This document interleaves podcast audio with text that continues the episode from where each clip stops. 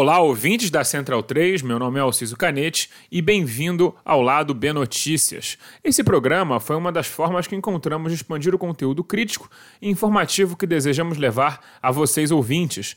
Então, agora vocês terão não apenas um, mas dois tipos de podcasts diferentes produzidos pelo Quarteto do Lado B.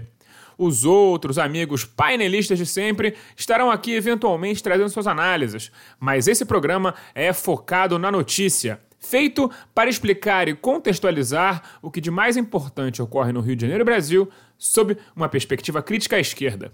Hoje vamos falar da lei que responsabiliza os condenados a pagar pelos próprios custos de sua estadia na prisão e muitas outras peripécias e cretinices de Sérgio Moro, o Boquinha de CD.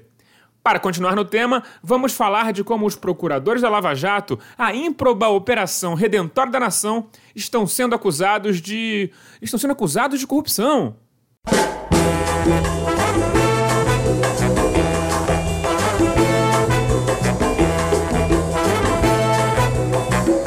Sérgio Moro, o homem simplório do interior, resolveu colocar suas manguinhas de fora e propor ainda mais legislação criminal retrógrada para o país. Como se não fosse o bastante o desastroso pacote anticrime, ele agora tenta fazer passar um projeto de lei que obriga os presos a pagarem pelas despesas que o Estado teve ao aprisioná-lo, através de uma alteração na lei de execuções penais. Um preso custa em média R$ 2.400 mensais em nível estadual e R$ 3.400 por mês nos presídios federais. Considerando que o crime mais comum no Brasil é o de tráfico de drogas, compondo aproximadamente um terço do universo de mais de 780 mil encarcerados no Brasil, e a pena mínima para esse ano é de 5 anos, esse preso hipotético, sendo réu primário e tendo direito à progressão de regime em dois quintos da pena, e também indo direto para o regime aberto, porque o regime semiaberto estava lotado, o que é algo bem comum, esse preso médio que a gente desenhou aqui sairia da cadeia devendo quase 60 mil reais para o Estado. Como os inteligentíssimos legisladores do Senado brasileiro esperam que esse cidadão pague a dívida astronômica que lhe foi imposta como um adicional de pena? Através do trabalho dentro da prisão? Não sei porque esse trabalho que o Estado tem o dever de oferecer aos presos não é oferecido. E, na verdade, o que temos nos presídios hoje em dia é uma fila enorme de encarcerados desejando trabalhar dentro da unidade prisional e sem ter essa oportunidade. De qualquer forma, o desemprego atinge mais de 13 milhões de brasileiros. Qual vai ser a proposta? Garantir emprego para todos os presos, mas não para os cidadãos? Vai levar o cidadão que não consegue colocar comida na mesa a pensar em delinquir para tentar trabalhar? Não, não. É claro que não. É, então, o que vai acontecer é que esse preso que saiu endividado.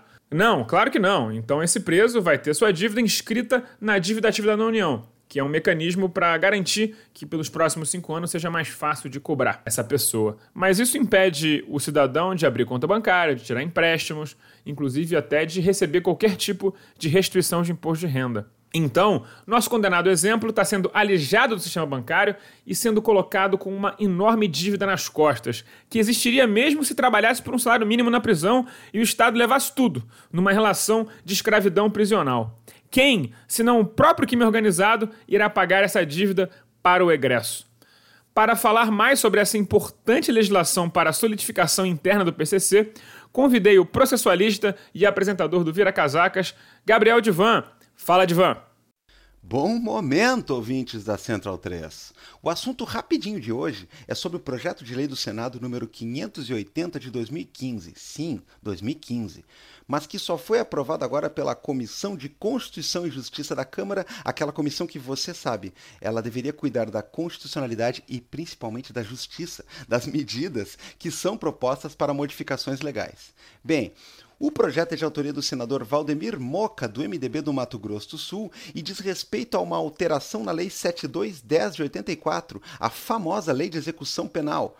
Ele visa estabelecer a obrigação do preso ressarcir o Estado das despesas com a sua manutenção. Sim, ele visa fazer com que o preso seja o principal agente custeador do próprio sistema carcerário onde ele está inserido para ser punido.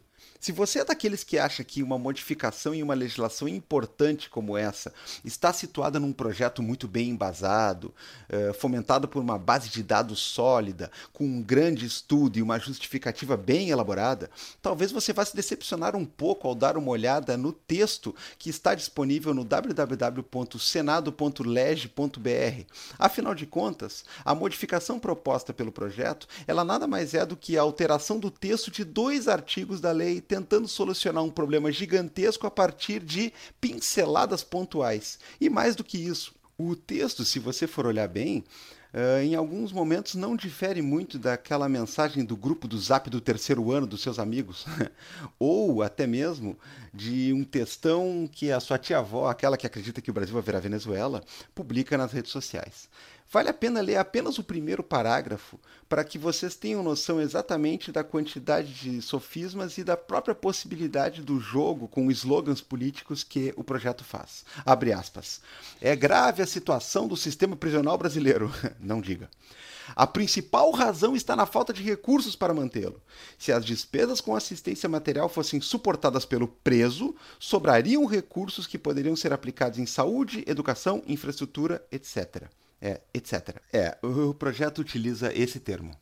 Mas enfim, existe aqui aquela boa e velha falácia que sempre funciona no discurso político, dizendo que a falta de dinheiro para a saúde, educação e outras coisas que dizem respeito ao cidadão de bem vem, entre outras coisas, da alocação exagerada de recursos para as pessoas que não merecem, a vagabundagem que está na prisão, comendo às nossas custas ou coisa parecida. Gente, em primeiro lugar, é incongruente você obrigar uma pessoa a custear, a bancar um serviço público, moralmente falando, se esse serviço público diz respeito ao próprio sistema que vai servir de punição para ela cumprir uma pena. Afinal de contas, você está falando de uma pessoa que foi condenada a ficar segregada da sociedade. A menos, é claro, que você esteja falando de uma questão de pena que vai embutir no seu cumprimento uma situação de trabalho obrigatório ou forçado, uma coisa que é visivelmente inconstitucional no nosso sistema.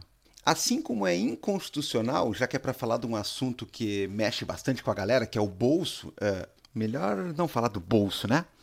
Mas ficando apenas com a questão tributária, a gente tem que lembrar que você não pode criar uma desigualdade entre os contribuintes, fazendo com que alguns estejam basicamente uma situação de necessidade de pagar por uma taxa a respeito de um serviço que eles não têm como dispensar, porque é justamente o serviço que está mantendo eles custodiados, já que, de acordo com o projeto, são eles que vão sustentar financeiramente o sistema carcerário, o sistema prisional brasileiro.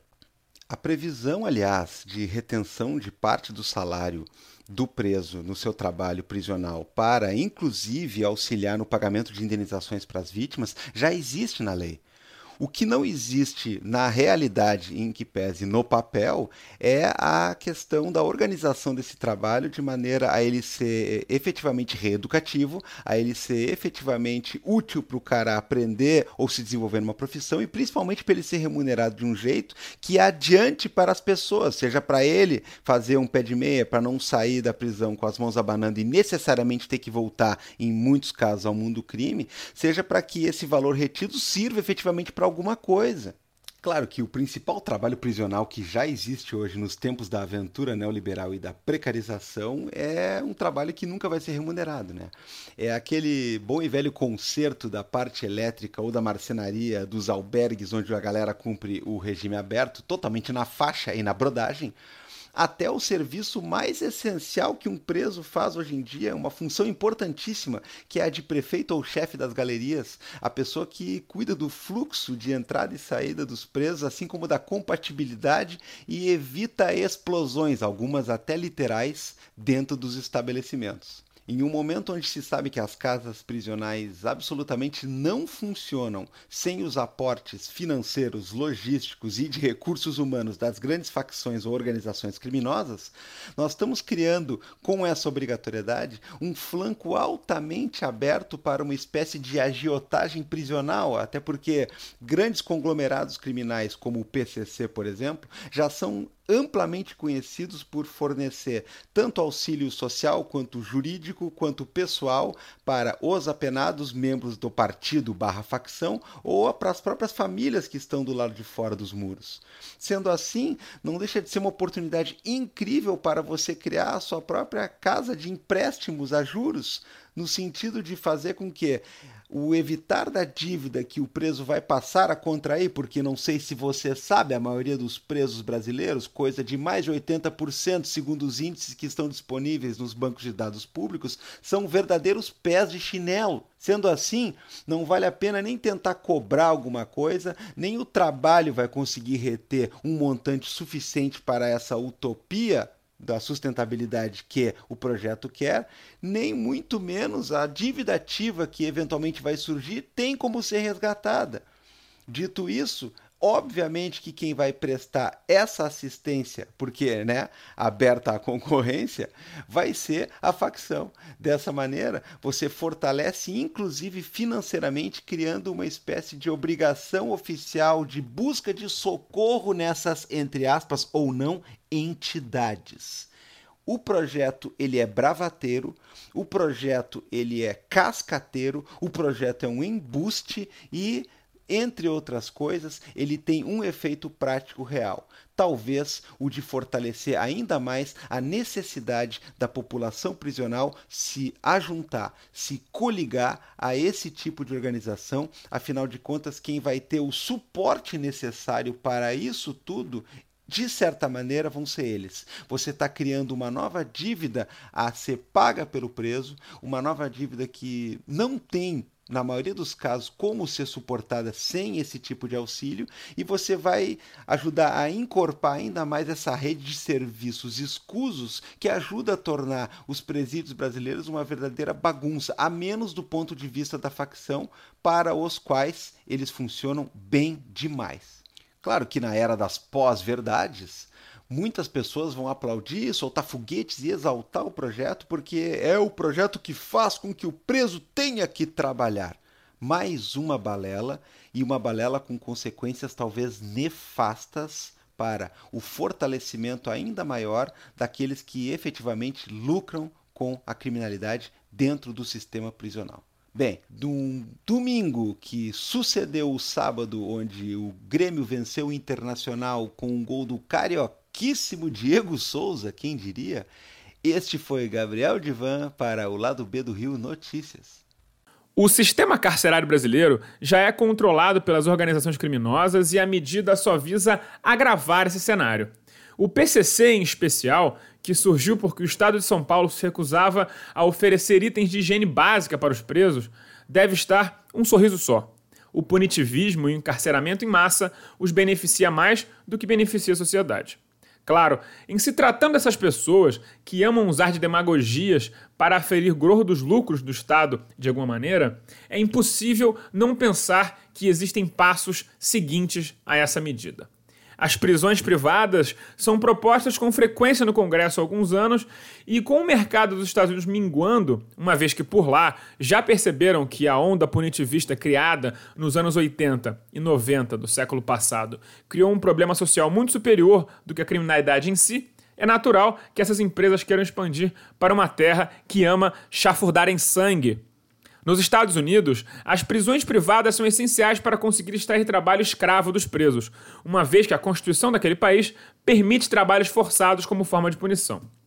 Por fazer parte da pena, os presos podem ser pagos abaixo do salário mínimo e até zero, dependendo do tipo de pena. E hoje, esses presos compõem uma fração significativa da produção industrial daquele país. As prisões privadas fazem lucrativos acordos com os setores da indústria para construir plantas de produção dentro das cadeias.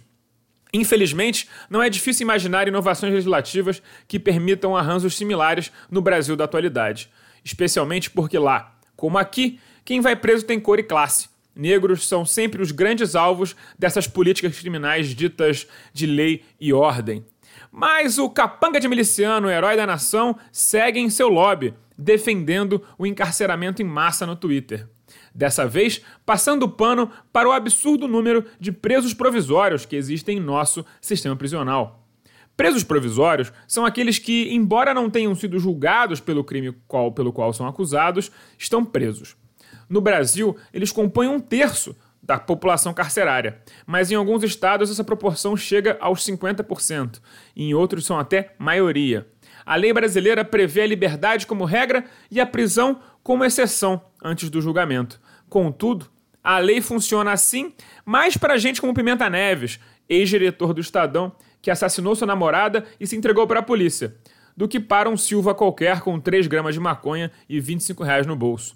Um estudo do Ministério da Justiça de 2016, chamado O Excesso da Prisão Provisória do Brasil, e bons tempos onde tivemos ministérios técnicos nesse país, ele usa dois estados como referência para tratar o seu trabalho, a Bahia e Santa Catarina.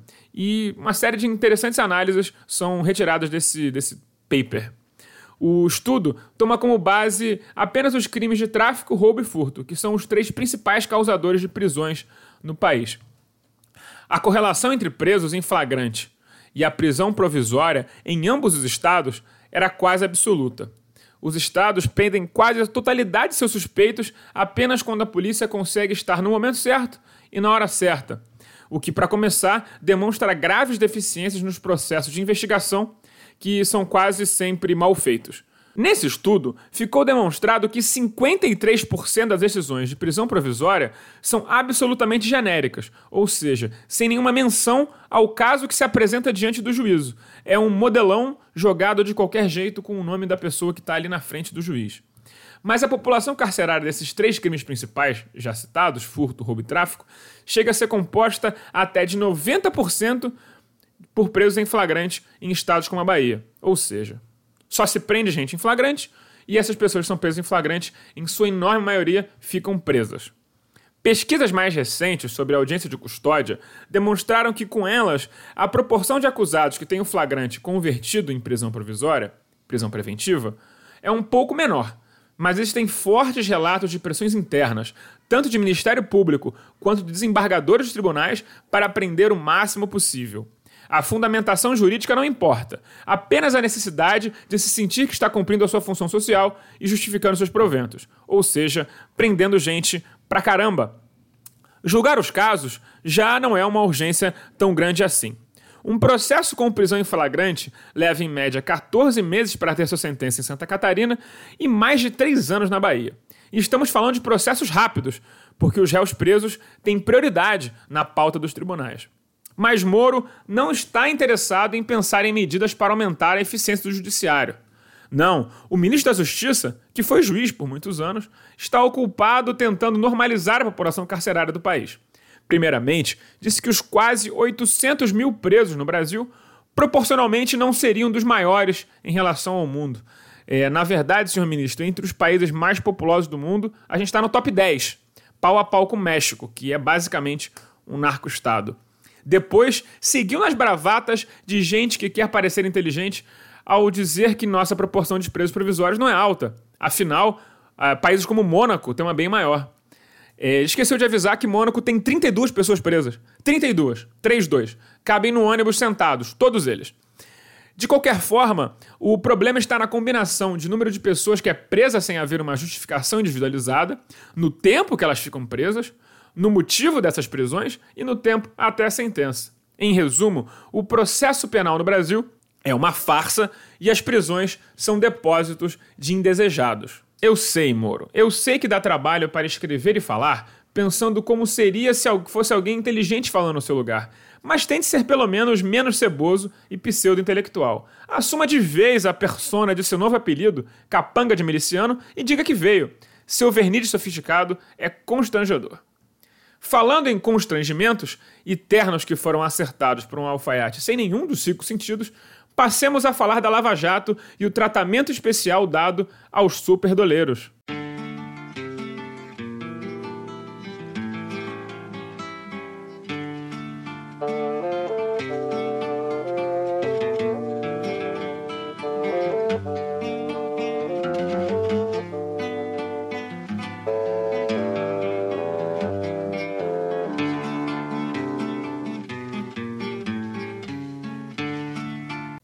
B do Rio é produzido com a ajuda financeira de nosso financiamento coletivo no Padrim.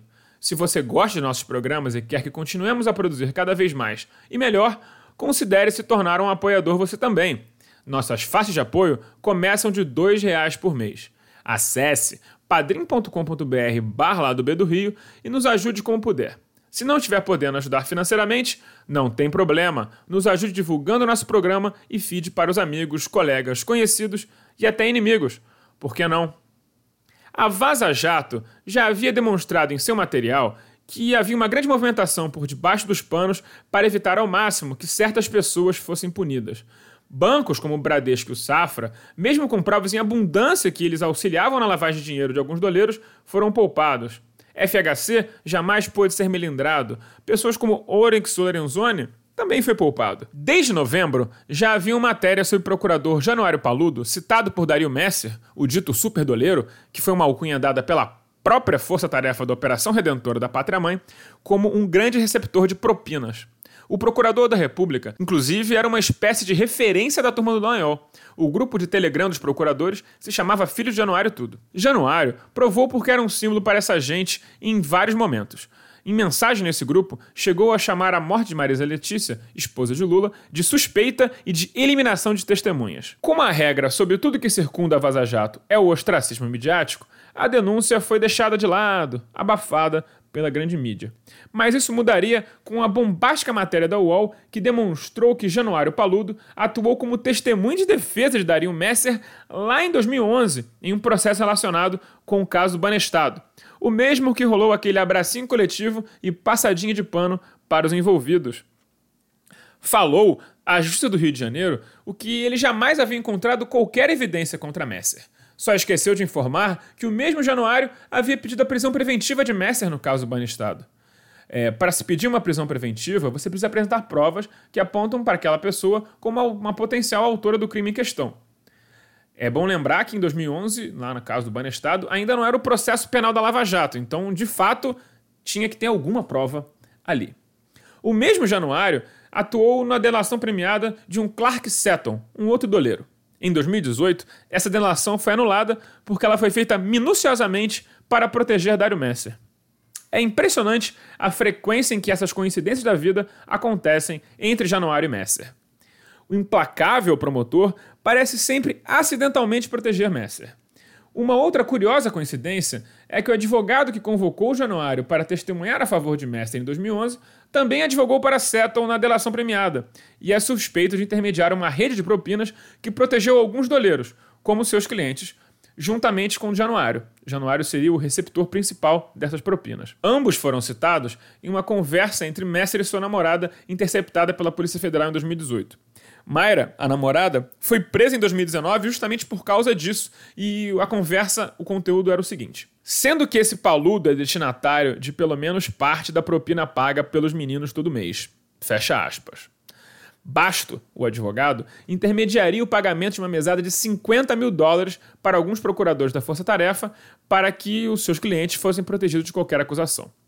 A força-tarefa da Lava Jato faz questão de fingir que não se trata de uma investigação da Polícia Federal com nome de operação e prisões, se escondendo atrás da defesa de que isso são vazamentos ilegais e falsos do Intercept, mas que, se não fossem falsos, não teria problema nenhum se fosse verdade. No depoimento que salvou Messer, Januário Paludo afirmou que o objetivo da investigação do Banestado não era prender doleiros. Sendo assim, a águia da justiça deixou solto um homem que lavou, em apenas um dia, mais de 6 bilhões de reais para seus clientes em operações ilegais de câmbio.